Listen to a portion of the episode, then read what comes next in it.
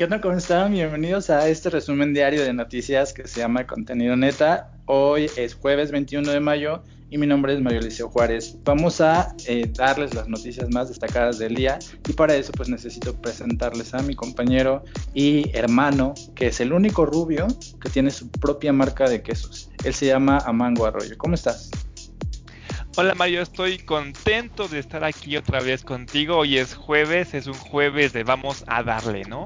Eh, a, todo esto, las noticias. Así es, eh, para lo que quieran mis quesos, mi marca se llama El Queso Feliz.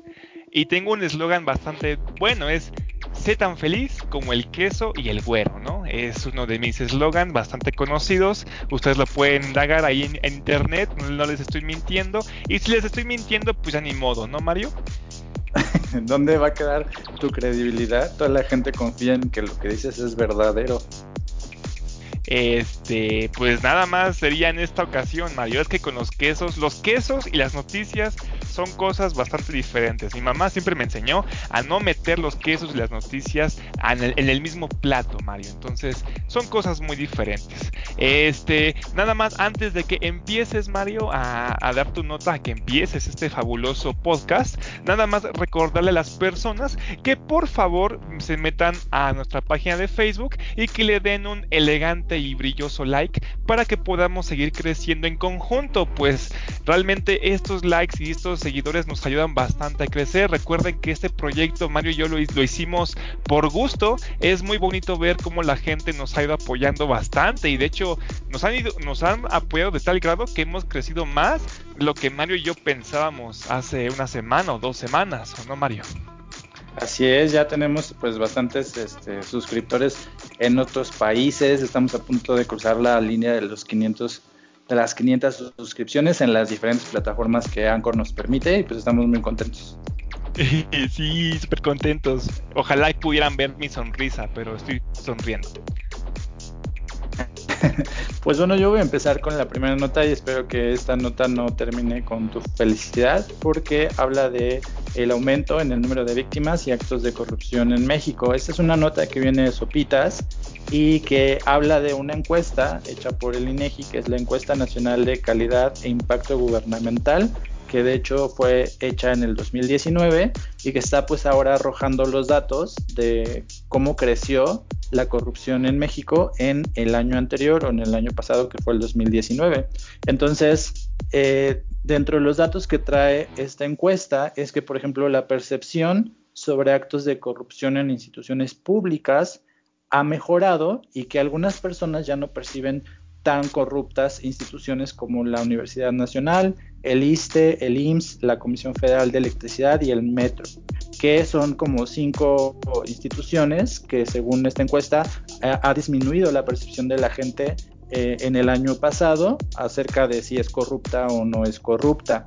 Esta encuesta también dice que ah, este aumento de la percepción de la gente en cuanto a la corrupción, si han sido víctimas de la corrupción o si han tenido que ver con algún acto de corrupción, dice que pasó de 25.541 casos por cada 100.000 habitantes en el año 2017 a 30.000 casos, eh, 30.456 casos en el 2019. Es decir, pasó de 25.000 a 30.000 por cada 100.000 habitantes, algo así como el 30%. Tú que eres matemático, pues seguramente ya lo calculaste mentalmente, pero esto es un aumento aproximado del 5% en el que la gente eh, menciona que la corrupción pues ha aumentado y los estados que son como los peores estados en la percepción en cuanto a la corrupción son tres estados. Eh, ¿Cuáles crees que son estos tres estados? Ahora adivínale, atínale al estado más corrupto. El Estado de México, obviamente, seguramente. Estado de México, Guanajuato, debe ser Guanajuato y tal vez Nuevo León. Eh, pues no, le atinaste al Estado de México, que es, uno de los tres que están en esta lista negra. Eh, obviamente, el que le sigue, por lógica, porque siempre van juntos porque son como siameses, es la Ciudad de México.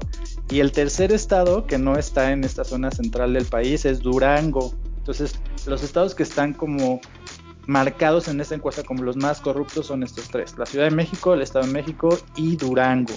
Y por otro lado, eh, también esta encuesta menciona que la satisfacción de la gente sobre los servicios a nivel nacional aumentado, o sea que la gente, la gente se siente más satisfecha con los servicios que recibe por parte del gobierno, del 45% al 47%, y los estados que la gente percibe como más fregones en cuanto a los trámites, eh, las cosas que tienen que ver con instituciones gubernamentales, son Nuevo León, Yucatán y Colima. Son como los tres en donde la gente dice el gobierno está haciendo bien las cosas y la cantidad de trámites que tenemos que hacer ya son menores, ya se hacen más fácilmente, ya no tenemos que pagar tanto porque es una satisfacción completa, ¿no? Y del otro lado, o del, en el lado opuesto de esta lista en cuanto a la percepción de los servicios, está Tabasco, Guerrero y Chiapas, donde la gente menciona pues que son como los tres estados donde no se dan tan buenos servicios públicos y que están pues abajo de, de esta encuesta. Entonces, esta encuesta, cabe mencionar, que se aplicó a población mayor de 18 años y que viven en poblaciones o en áreas urbanas de más de 100 mil habitantes. Entonces, esto es para que sepas a quién se le preguntó, qué se le preguntó y pues estos datos son bastante, bastante buenos no voy a decir en este caso que, que hablan de, este, que en realidad lo que dice el presidente no es verdad y que la corrupción no está disminuyendo, al menos en la percepción de la gente, pero me parece que hay datos muy positivos, como por ejemplo estos datos de cómo la gente percibe los servicios del Estado y también cómo ya no perciben a ciertas instituciones como corruptas. Entonces quisiera saber qué opinas acerca de estos datos. Me estás diciendo entonces que el machacamanos, el que cortamanos, están felices entonces con su gobierno porque están saliendo adelante las personas. Sí lo creo, sí lo creo bastante, porque Nuevo León, aunque tenga un gobernador, pues ya lo vimos en la, en la campaña cuando quiso ser presidente, eh, Nuevo León realmente sí es, es un estado bastante rico porque es está pegado con Estados Unidos. De hecho, la gente de Nuevo León, las empresas de Nuevo León, pues sus clientes son más gringos que de México, entonces tiene una alza, un crecimiento bastante alto. De hecho, hay países que llegan aquí a México a poner sus empresas, pero las ponen en Nuevo León, porque imagínate, sus clientes son gringos, pero su mano de obra las pagan en pesos, ¿no? Con el salario mínimo de aquí de México. Entonces, conviene bastante allá. Es una encuesta bastante interesante, pues la verdad sí, sí la veo con mucho sentido. Realmente siempre estos tres estados que tú mencionaste han sido bastante corruptos o han tenido este, este sello desde hace bastante tiempo. Entonces pues hay que ver cómo avanza todo esto, Mario. Nada más otra cosa es que me, me encanta, me encanta mi compañero Mario porque siempre saca sus notas de sopitas. es que tenemos este, ciertos conocidos ahí, entonces nos dan esa información como por adelantado. Oye, pero lo del, lo del estado de Nueva León, te quiero decir que no tiene que ver con la percepción del gobernador, sino que la gente hace cuenta que opina acerca de los servicios del estado y te voy a decir qué tipo de cosas son acerca de las que les preguntaron. Les preguntaron de servicios públicos, les preguntaron de la realización de pagos, trámites, solicitudes y contacto con las autoridades. O sea, en realidad no están evaluando al gobernador, sino están evaluando estos servicios que te mencioné, por lo que a lo mejor no tiene que ver directamente con él, sino con cómo se desempeña la gente que está en su gobierno, ¿no?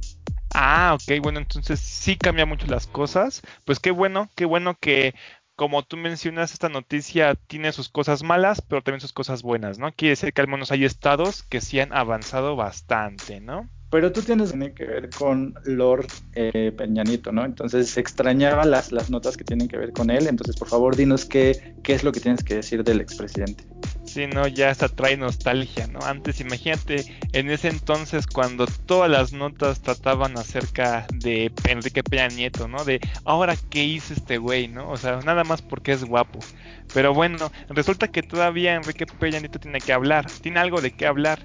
Y es que, no sé si te enteraste, Mario, pero en una mañanera, ¿tú te acuerdas que este López Obrador había mencionado que no se iba a meter con los expresidentes hasta que lo dijeran los ciudadanos con estas famosas encuestas?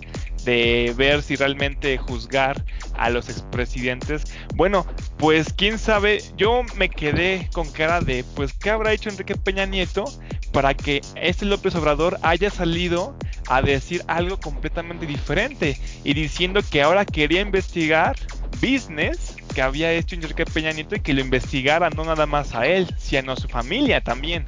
Entonces yo me quedé, pues, ¿qué habrá hecho? Y bueno, de acuerdo con esta nota del Universal, dice o se titula de la siguiente forma, y es que Peña Nieto benefició a empresa ligada a su familia con 12 mil millones de pesos en contratos. Esto pasó en su sexenio. Entonces dices, bueno, pero ¿qué es lo curioso de todo esto? Bueno, que esa empresa que se llama Plasti Steril fundada por la familia del expresidente, se fusionó con compañía beneficiada, ¿ok? Pero aquí lo más extraño de todo esto, Mario, es que cuando eres, bueno, cuando eran presidentes, al menos las personas, pues no podían tener como un nombre de una empresa. O sea, podían tener así como sus familiares, por ejemplo, este Manuel Bartlett, ya ves que tenía su hijo, ¿no? Pero él no es realmente el titular de esta empresa. No lo podría hacer porque si no te quedas como de, oye, pues qué onda, ¿no? El caso particular de Enrique Peña Nieto es que cuando él tenía esta empresa de familiares, él salía, escúchalo bien Mario, él salía como cofundador de esta empresa, o sea, sí salía como el titular de esta empresa cuando fue presidente de México. Hasta el día de hoy todavía sigue como este fundador.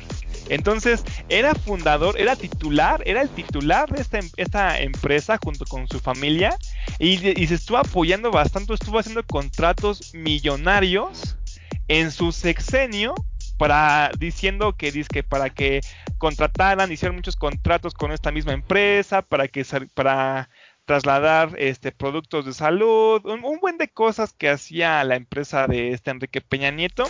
Y pues aquí este esta empresa o este negocio familiar es de plástico, es de plástico estéril, lo, lo usaban como ya mencioné muchísimo para el sector salud era el que les iba realizando aquí los materiales, los materiales farmacéuticos, etcétera, y los mandaban a todo el a todo el país. Y pues esa empresa de Enrique Peña Nieto en su sexenio, pues se hizo bastante rica o creció bastante por él mismo, ¿no? Porque era su empresa y pues ahora sí que se ayudó a sí mismo. ¿Cómo ves, Mario? Pues no me asombra porque justo cuando estamos hablando como de los estados más corruptos, pues se sabe, ¿no? Que el Estado de México, porque acabamos de ver la encuesta, es uno de los estados más corruptos, y pues quién fue gobernador del Estado de México, Enrique Peña Nieto. Entonces, pues varias, hay como varias historias de que pues la, mayoría de las obras públicas que, que, realizó, pues tuvieron ahí un moche de por medio, ¿no? Entonces, pues no me, no me sorprende, la verdad, no, no, no es algo así como que esté en shock por la noticia. Sí, de hecho también esta noticia la subí en Facebook y también puso un comentario diciendo, ¿por qué no me sorprende? Y es que Enrique Peña Nieto ya tiene la cara de la corrupción, ¿no? Es como lo vemos, decimos está guapo, o sea, tiene la palabra guapo y corrupción. ¿Qué, qué, qué pasa con estas dos palabras cuando las juntas? Ah, pues formas a Enrique Peña Nieto, este títere de todo este gobierno pasado que hubo, del PRI, que quedó marcado para el PRI de por vida, ya no pueden este, salir, pero bueno, vamos a continuar. Entonces, a partir de estos datos sacados en evidencia, eh, se encontró que Baxter, otra compañía, obtuvo cada año decenas de contratos que sumados arrojan más de mil millones de pesos anuales con dependencias federales entre los años 2013 y 2018. En 2015, año de elecciones federales y estatales, la cantidad se multiplicó. La empresa ganó 5.669 millones de pesos. La compañía familiar de Peña Nieto no cuenta con un movimiento registral sobre su cambio de denominación ante el registro de comercio. Sin embargo, actas notoriales dan cuenta de que Plasti Steril es la compañía o empresa de la familia y de Enrique Peña Nieto, es empresa hermana perteneciente al grupo corporativo Baxter, esta que yo estoy mencionando que también tuvo contratos sumamente millonarios. Entonces, entre la empresa Baxter y la empresa de Enrique Peña Nieto, uy, crecieron, aumentaron este, en cantidades gigantescas en dinero entre el periodo 2013 y 2018.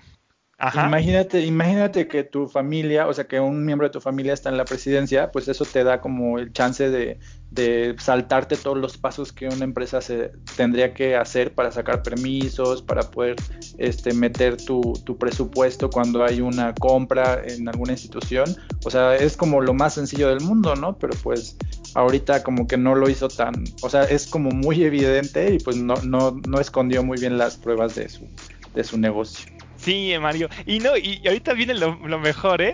Porque resulta que el galadón de la que la empresa recibió en el sexenio de Peña Nieto, denominado Premio Nacional de Calidad 2014 en la categoría salud, fíjate el premio que ganó su empresa, fue entregado por el propio exmandatario. O sea, se lo dio él mismo. Entonces, fíjate qué descarado, Mario. Fíjate qué descaradez. Entonces, pues yo lo veo y digo, bueno, se quejan de Calderón, se quejan de Vicente Fox, hasta de Carlos Salinas de Goltari, pero yo jamás había escuchado que uno de estos presidentes robaran tan descaradamente, Mario, que hasta se pusieran como titulares, ¿no?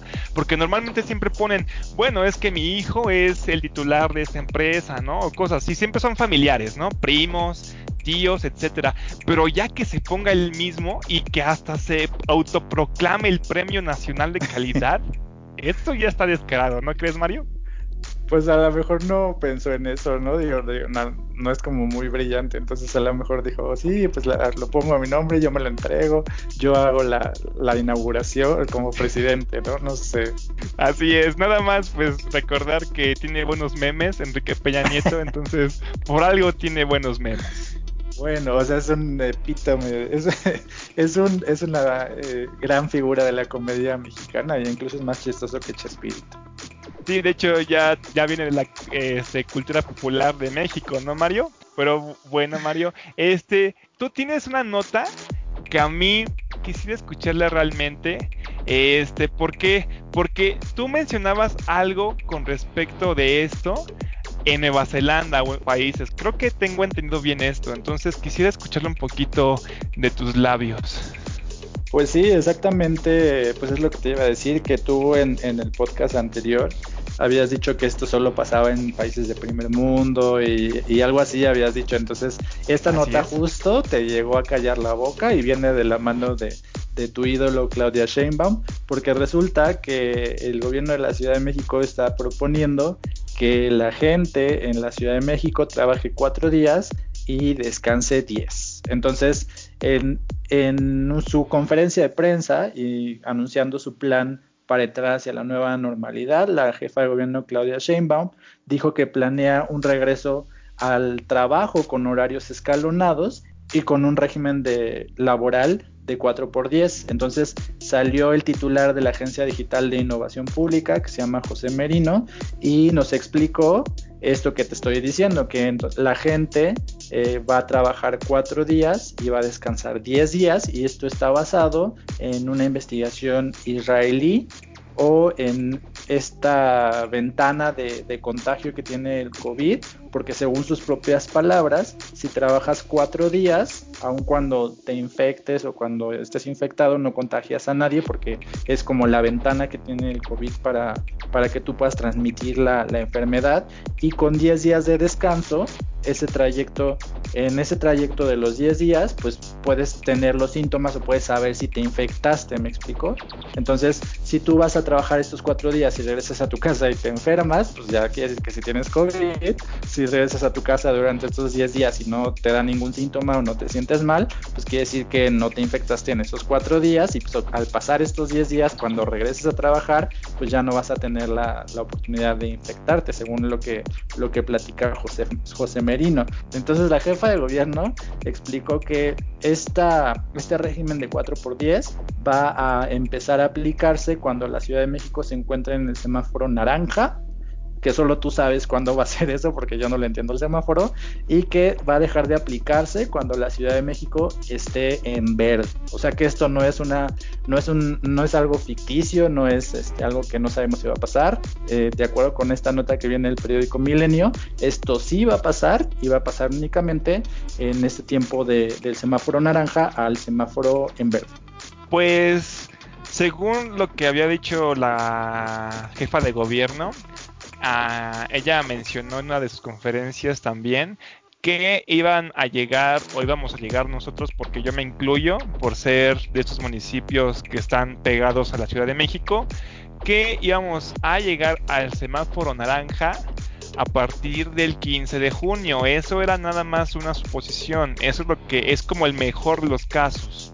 Entonces, todavía lo que sí es seguro es que todavía hasta el 15 de junio vamos a estar en rojo. Entonces, pues va a tardar todavía un poquito más de tiempo de que pase eh, lo que tú estás mencionando, Mario. Pues según lo que dijo la jefa de gobierno, este plan que tienen de cuatro días por diez días de descanso no es aplicable a todos los sectores económicos, entonces no les va a pasar a todos, o si ustedes trabajan en la Ciudad de México, no se ilusionen porque probablemente no, no le pase a su empresa, sino solamente va a ser en algunas.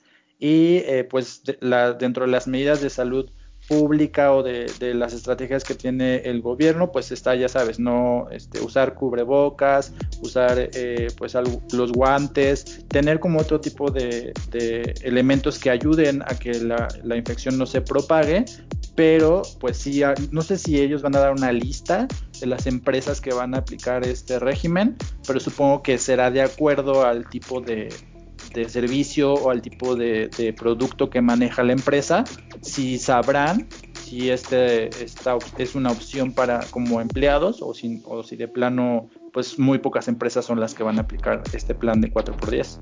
Pues ojalá y se quede así para siempre, Mario, porque de por sí los mexicanos trabajamos bastante, somos muy explotados, tenemos jornadas muy largas. ¿Cómo es posible que el tiempo completo sea de 6 de la mañana hasta 8 de la noche? Yo tengo amigos que trabajan en jornadas súper largas, entonces ojalá y se quedara así, ¿no?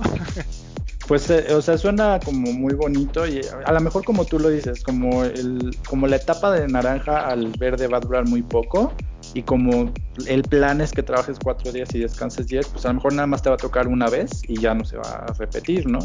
Pero eh, pues sí tiene una razón de ser y pues sí suena bastante, bastante loco, ¿no? Porque incluso el plan de Nueva Zelanda hablaba de una jornada eh, laboral de cuatro días y eh, descansabas tres días, ¿no? Entonces trabajas cuatro y descansabas los otros tres y aquí pues trabajarías cuatro y descansarías diez días, lo cual es casi una quincena.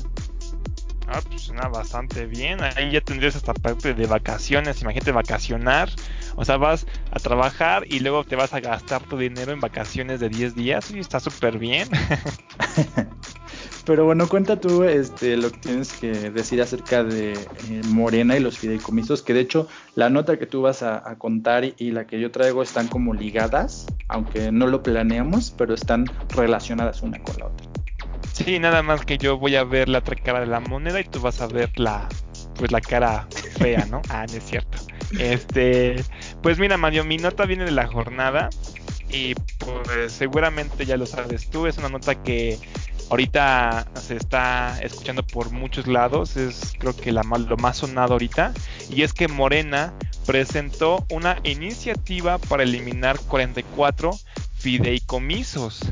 Esta iniciativa se había mencionado hace un mes y de hecho en una entrevista hecha a esta Irma Sandoval, ella había ya mencionado acerca de todo esto, de los fideicomisos, porque mencionaba que algunos eran muy corruptos, tenían mucha corrupción. ¿A qué se refería esto? Que algunos ni siquiera estaban bien estructurados, Mario, ni siquiera estaban presentando este, facturas o, por ejemplo, que este, pedían dinero, pero ni siquiera estaban mostrando el por qué, o no estaban facturando bien como debería. No, no estaba presentando. Entonces, ella estaba diciendo que esto era porque el sector que se supone que trabaja para vigilar a todos estos fideicomisos no estaba realmente vigilándolos o no estaba realmente orientando a todas estas este, empresas que estaban haciendo este tipo de contratos. Entonces, habían muchos que no tenían o estructuras y que nada más servía para hacer más grandes algunas, algunas bolsas de recursos, hacer, hacerse más, más ricos algunas personas. Entonces, nada más querían cerrar o quería ya extinguir este tipo de, de fideicomisos. No iban a ser todos. Este, de acuerdo con la nota, dice, Morena presentó ayer ante la Comisión Permanente una iniciativa para reformar diversas leyes a fin de dotar al gobierno del presidente de 91 mil millones de pesos que están ahora en 44 fideicomisos y que le, y que permitirán contar con mayores recursos para hacer frente a la emergencia sanitaria provocada por el COVID. Este, esto que te acabo de leer, Mario, de hecho es algo con lo que los opositores han atacado a López Obrador, porque está diciendo, ok, pues este güey va a quitar los fideicomisos y se los va a jalar al gobierno, que para atender las cosas, eh, las cosas de salud, que para disque atender la seguridad. Entonces, esto tendríamos que irlo viendo porque podría ser, podría ser que sí sea así, que nada más se esté agandallando con todo esto. Pero vamos a seguir con la nota. Dice, se trata de fideicomisos cuyos recursos habían sido ejecutados en sexenios anteriores fuera del presupuesto y sin reglas de operación, resaltó la diputada Padierna al presentar la reforma a nombre de Morena y ante una comisión permanente que ayer, por primera vez en su historia, sesionó de manera virtual. ¿Qué quiere decir esto? Que los 44 fideicomisos tienen que ver con los que se originaron en los sexenios más corruptos, como es el caso de los fideicomisos, que se originaron en el sexenio de Carlos Salina, de este Ernesto Cedillo, sobre todo de estos dos, fue donde se originaron más estos fideicomisos más este, certeros. Uno de ellos, pues, es el famoso FOBA Proa. Entonces, pues, esto busca extinguir a todos estos viejos fideicomisos que nada más han hecho pura robadera, nada más han hecho más que robar y no han devuelto absolutamente nada a la gente que está haciendo todos estos contratos y ni siquiera se está reportando con Hacienda, ni Hacienda ni enterada de qué está haciendo estos fideicomisos con todo este dinero. Entonces, eh, de acuerdo con la diputada Padierna explicó que, a diferencia de los fideicomisos que el, eh, que el, Ejecutivo Federal desapareció por decreto, había otros que estaban en ordenamientos legales y por ello la iniciativa propone modificar 14 leyes y la abrogación de otra relacionada con la extinción de 44 fideicomisos. Entonces, con los 91 millones que hay en esos fideicomisos, se garantiza, insistió, que el gobierno federal cuente con recursos adicionales que le permitan, ahora sí que como dije, temas, eh, ayudar a los temas de salud, y a los programas sociales del bienestar, como es el caso de los adultos mayores o de los estudiantes. ¿Cómo ves, Mario? Eh, pues eh, realmente no entiendo, este, pues específicamente en este caso de los fideicomisos, así como tú lo explicas y como lo tengo entendido, pues yo creo que hubiera sido más sencillo regular o hacer un reglamento que pudiera dirigir precisamente a que estos fideicomisos utilizaran los recursos de manera correcta y que si hay corrupción en alguno de ellos, como tú mencionas, porque se está usando mal ese dinero, porque ese dinero no se usa para lo que debería o no están comprobando que lo están usando bien, pues hacer que esa comisión que los vigila o esta estructura que tiene el gobierno para, para vigilar o asegurarse que el dinero se gaste en lo que dicen, pues sí cumpla con su función, ¿no? Me parece que es un poco más bien como agarrar parejo, porque precisamente varios de esos fideicomisos están relacionados con cosas importantes o situaciones como eh, la que voy a hablar yo en, en la nota que tiene que ver con el cine, y pues es como quitarle a todos el dinero sin, sin ver realmente cuáles están funcionando o cuáles no, sino más bien arrancar como el problema y, no querer arreglarlo, ¿no? Porque es sabido que algunos fideicomisos pues sí tienen ahí unas cosas medio raras eh, que no, no, se pueden explicar ni ellos mismos, pero pues creo que hay algunos que sí cumplen sus propósitos, entonces más bien tenía que haber sido como una labor de verificarlos eh, ver cuáles eran los que están cumpliendo con las normas y cuáles no, y, no agarrar como a todos por igual, ¿no? Sí, a lo mejor esto es una eh, es una iniciativa que está agarrando así como de la nada a todos de forma improvisto, pero pues como dice Mario, tampoco van a dejar a las personas de esa forma. También tú vas a hablar acerca de esto y pues los fideicomisos se trataba de proteger a este tipo de gente, ¿no? Apoyarlos. También estaban, por ejemplo, lo de los sí, lo de los activistas, lo de los periodistas. Entonces, todos estos, pues iban a quitar, tal vez lo, ideal es que se iban a quitar estos fideicomisos por corrupción y porque realmente ni siquiera podían eh, comprobar el dónde estaba su dinero, pues entonces que generan nuevos, o sea, que no los dejen así nada más, como diciendo, pues se los voy a quitar y ya, ¿no? Sea, que realmente sí son cosas necesarias, que tampoco es como que los quiten ya y, se, van a quedar así para siempre, ¿no? Porque entonces ahí sí va a haber un, problema.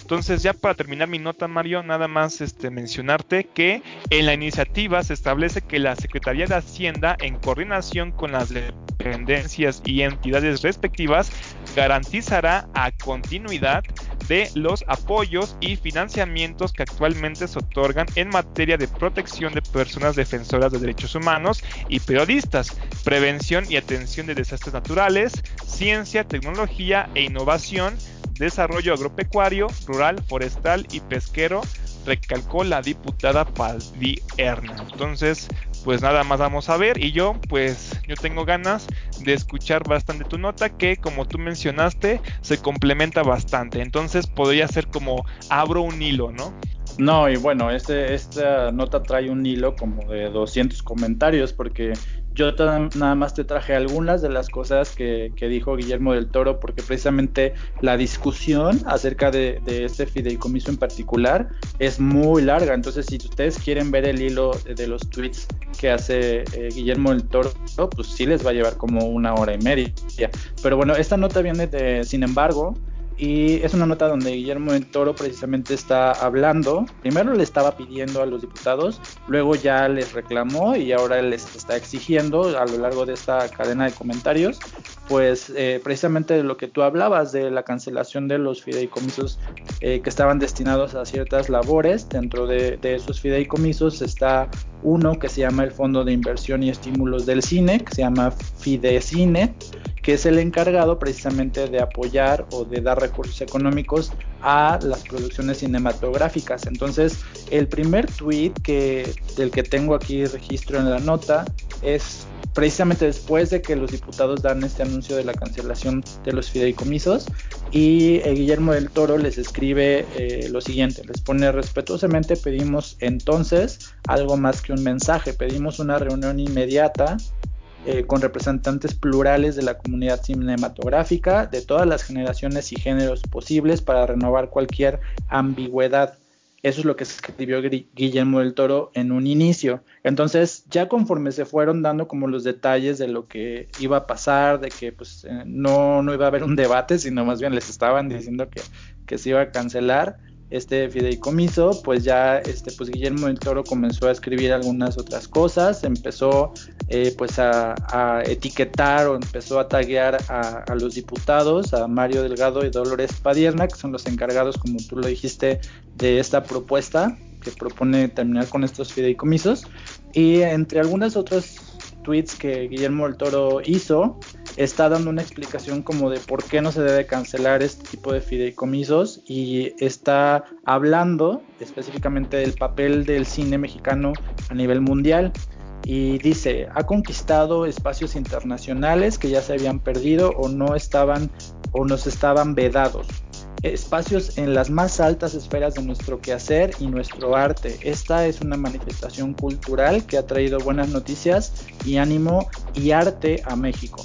Y pues lo que dice es muy cierto, ¿no? Porque realmente el cine mexicano, eh, pues el crecimiento del cine mexicano internacionalmente, pues tiene eh, que será 20 años, 30 años, ¿no? Entonces, pues lo que dice sí es muy lógico y en realidad sí me suena verdadero, ¿no? Porque el cine mexicano, gracias a la inversión de las empresas privadas y, en gran parte a las ayudas que el gobierno le daba a los productores de cine o a los directores o a los proyectos, los proyectos cinematográficos, pues sí creció mucho en los últimos años. Entonces, eh, pues ya en los últimos tweets que, que tenemos aquí en el Twitter de Guillermo del Toro, pues ya él más bien está este, reclamando y ya está diciendo que el gobierno de México tiene la intención de quitarle el dinero al cine mexicano y pues está llamando como inclusive hay un tuit en el que está como etiquetando a directores, actores y representantes de la industria cinematográfica de otros países y casi casi está acusando al presidente o al gobierno federal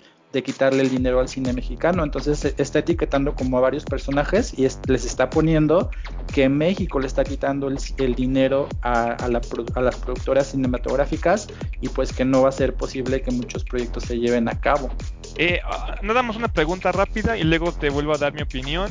¿Eso tiene que ver con el FONCA, Mario? No, el FONCA es un fondo que es exclusivo para artistas. Bueno, cada uno de los fideicomisos es diferente, pero el FONCA eh, específicamente solamente es para artistas visuales o artistas plásticos. El del que estamos hablando, del que Guillermo el Toro está hablando, es del Fidecine, que es un fideicomiso enfocado únicamente al cine. Ah, ok. Bueno, lo que pasa es que eh, yo, es, yo había visto una entrevista que le habían hecho a este Jesús Ochoa. A, mí me gusta mucho el trabajo que hace este Guillermo del Toro. A mí yo me puedo considerar fan de sus películas. Y sí tienes razón, eh, si yo estuviera también en este sector del cine, si yo fuera director y también tuviera tantos dineros como tiene este Guillermo del Toro, pues también seguramente también estaría en contra de todo esto. Como yo dije, está bien eliminar los fideicomisos que son corruptos, pero no eliminarlos de forma para siempre, ¿no? Porque si no, ¿qué apoyo les va a quedar a esas personas? Pero al menos en una entrevista que dio este Jesús Ochoa, que son este, actores y directores que realmente sí están aquí en México y que sí siento yo que pueden opinar un poquito más, él es eh, secretario, fue eh, secretario de, de Landa y pues él mencionaba todo esto de los fideicomisos de los actores. Y pues fíjate que él menciona, y es algo muy interesante, que sí los han tenido, eh, han tenido estos fideicomisos, pero que curiosamente no ha sentido o nunca sintió un gran apoyo realmente a los actores, porque él mencionaba decir, bueno, o sea, sí nos apoyaban financiada, así como de en financiamiento, nos apoyan, pero nunca nos daban prestaciones. O por ejemplo, un actor no podía ir, por ejemplo, al Infonavit, ¿no? O al seguro. No teníamos estas prestaciones. Entonces era una forma de apoyo o de ayuda. Pero el caso aquí que menciona él es que al menos allá había actores junto con él que ya ni siquiera los dejaban acceder a este tipo de fideicomisos porque estaban exigiéndoles más dinero de lo que ellos tenían que, tenían que pagar. En este caso él menciona su propia este, anécdota que dice que este Eduardo Piña, que tú seguramente lo conociste, o Jorgito, el, este actor que decía en la escuelita de Jorgito y todo este, mencionaba o estaba en contra de que este Jesús Ochoa siguiera con estos fideicomisos porque él no quería dar dinero que era lo que le correspondía a él. Entonces, este Jesús Ochoa decía, bueno, es que yo no voy a dar dinero porque me están pidiendo 700 mil pesos. Entonces yo decía, o sea, yo voy a dar lo que me corresponde, pero me mencionaba aquí que ya eran 400 mil pesos que estaban diciendo que era por algo. Entonces él nunca supo por qué era, si era por algo político o por si era realmente financiamiento para estos fideicomisos o por para estas casas de, actores que realmente sí lo necesitaban para el apoyo del actor. Entonces, pues sí hay, sí, por lo que menciona aquí, sí hay bastante dinero que se está circulando en estas casas o en estos fideicomisos. Entonces, yo creo que al menos en este caso, Mario, no los pueden dejar así. Sí tiene razón en parte Guillermo del Toro, nada más que, como tú mencionaste, checar todo este tipo de cosas que realmente los estén vigilando pero como tú mencionas, no irnos a una, iniciativa tan seria, ¿no? Tan de golpe, tan crítica, de quitarlos todos así como que, ¡blah! De golpe, ¿no? Porque si no se te quedas de así como de, pues, ¿qué onda? Yo creo que sí tienen que aclararlo más en lo que respecta a Morena y el gobierno, porque también lo que están haciendo, o sea, sí está bien, pero es muy radical. Siento yo que sí es bastante radical y sí tiene, ahora sí que tuvo el derecho de estarse quejando, Mario. Pues al menos que algo pase en el Senado, esta ley es un hecho. Entonces, contrario a lo que tú dices, pues no habrá un debate porque precisamente el tweet que te quiero leer por último de Guillermo del Toro tiene que ver con esta parte como de que los diputados del partido Morena están decidiendo las cosas como por, por sus tanates. Entonces, él está poniendo en un tweet eh, que cortar estos apoyos o cambiarlos permanentemente y sin el acuerdo o consulta de la comunidad no solo es unilateral y profundamente ciego, sino que sofoca para siempre las pocas formas de supervivencia que existen para nuestro cine. Así lo puso. Y en el encabezado de, esta nota, de hecho, Guillermo del Toro se dice sorprendido de que un gobierno que se dice de izquierda ataque las manifestaciones culturales. Entonces, eh, precisamente yo creo que tiene mucha razón en esto que está diciendo, porque es una decisión que se tomó desde el gobierno de manera unilateral, porque no hubo como un consenso o, una propuesta para llegar a arreglar este problema y que no se cancelaran todos, sino que hubiera más bien como una investigación o algo de lo que estamos hablando tú y yo, sino que más bien ellos dijeron corten los 44 fideicomisos, ese dinero véngase para acá y no preguntaron a quién va a perjudicar o qué va a pasar con todo, eh, toda la industria, por lo menos del cine que dependía de, de ese fideicomiso, pues ahora de dónde van a sacar ese dinero, ¿no? Pues sí, así es. Eh, realmente faltó tiempo para avisarle a las personas. Yo creo que era algo bastante importante como para que se difundiera. Como yo te dije, era algo que estaban comentando desde hace un mes, pero no tuvo mucha difusión. Entonces, pues cuando llega todo esto, pues sí llega de trancazo. Entonces, yo creo que lo ideal que hubieran hecho es decir, bueno, vamos a quitar esto, pero vamos a explicarles por qué, ¿no? ¿Por qué, por qué vamos a hacer esto y qué les va a pasar a los actores? Porque también una de las cosas de por qué se están enojando es que no saben qué va a pasar, ¿no? Piensan que se van a quedar así, podría ser que se queden así. Entonces, pues hay que ver todo esto, Mario. Pues sí, es lo que se conoce en el argot este, político como el madruguete, les dieron madruguete. Pero bueno, tú tienes que hablar de eh, otro expresidente, o sea, hoy tú traes un tema con los expresidentes, porque primero hablaste de Peña Nieto y ahora vas a hablar de Felipe Calderón, Felipillo para los cuartos. Sí, es que hay que recordar los viejos tiempos, Mario. Bueno, eh, tú sabes que este Felipe Calderón acaba de hacer un libro bastante interesante con un título bastante interesante que se titula Decisiones difíciles. ¿Tú ya lo has visto por ahí en internet, Mario? De hecho lo he visto en todos los noticieros porque ha estado dando como un tour de, de autor, o sea, ha estado presumiendo su libro por todas las noticias de todos los canales de la televisión abierta. Ok, bueno, pues resulta que este Calderón, en una entrevista que le hizo Adela Micha en su programa de radio, este Felipe Calderón, que ya lo conocemos con exactitud, pues fue expresidente de México del, sexenio del 2006 al 2012 él seguía insistiendo en que no sabía de las andanzas de Genaro García Luna con el cartel de Sinaloa, quien fue, recordemos Mario, el secretario de Seguridad Pública, ¿no? Hasta es irónica, es irónico que este personaje o este señor haya tenido relaciones con un cártel cuando era el secretario de seguridad. Entonces, y en todos sus sexenios, o sea, fue seis años secretario de seguridad pública. Entonces, en palabras de este Felipe Calderón, cuando le preguntaron esto, él mencionó, el presidente, así lo dijo, el presidente no se entera de todo y no sabes de todo lo que hacen tus funcionarios. Yo lo conocí, porque me lo presentaron del sexenio pasado. O sea, estaba echándole bolita ahora a este Vicente Fox. Y decía, continúa, continúa diciendo, sabía que era reconocido por autoridades americanas, dijo este Felipe Calderón.